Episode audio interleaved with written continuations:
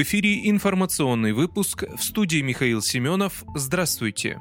России удалось победить западные страны в экономической войне, приведя этим противника в ужас, пишет обозреватель Роберт Фарли для издания 1945. Он указал, что Москва смогла разрушить финансовую кампанию, которую развязали США и их союзники. По словам автора статьи, западные санкции не смогли пошатнуть курс рубля, а инфляция в России значительно снизилась с начала спецоперации. Запад усилил санкционное давление на Россию после начала специальной военной операции. Это это привело к росту цен на электроэнергию, топливо и продукты питания в Европе и США. Владимир Путин назвал политику сдерживания и ослабления Москвы долгосрочной стратегией западных стран. На Украине допустили новую волну мобилизации. Об этом 14 декабря заявила заместитель министра обороны страны Анна Маляр. Она указала, что мобилизация зависит от потребностей происходящей ситуации на передовой. По ее словам, на сегодняшний день в вооруженных силах Украины возникла потребность в восстановлении военных, которые в ходе боевых действий получили ранения. Напомню, 6 декабря министр обороны России Сергей Шойгу заявил, что армия Украины за ноябрь потеряла более 8 тысяч военных военнослужащих.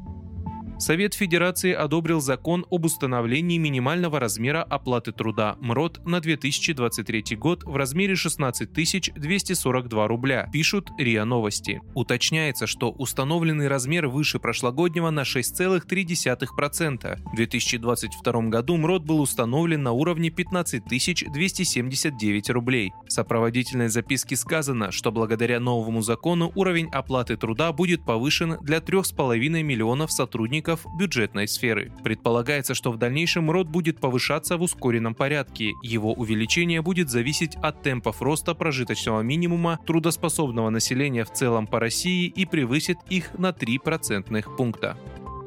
Тиньков выпустил платежный стикер для оплаты с помощью телефона Тиньков Pay. Он имеет функциональность бесконтактной оплаты и в несколько раз меньше по размерам, чем карта. Наклеив стикер на смартфон или чехол, клиенты смогут вернуться к привычному способу бесконтактной оплаты. Это особенно актуально для пользователей iPhone, поскольку на данный момент в России нет аналогов заблокированного Apple Pay. Платить стикером можно везде, где есть терминал, на кассе в магазине, в кафе или в ресторанах. С помощью стикера также можно снимать наличные в банкоматах, поддерживающих бесконтактный способ авторизации организации. В настоящее время новый способ оплаты проходит тестирование с сотрудниками банка. В январе 2023 года платежные стикеры станут доступны для всех желающих. Сейчас можно оставить заявку на выпуск стикера. Стоимость стикера Тинькофф Pay 700 рублей.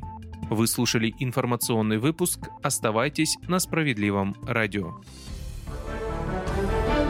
thank you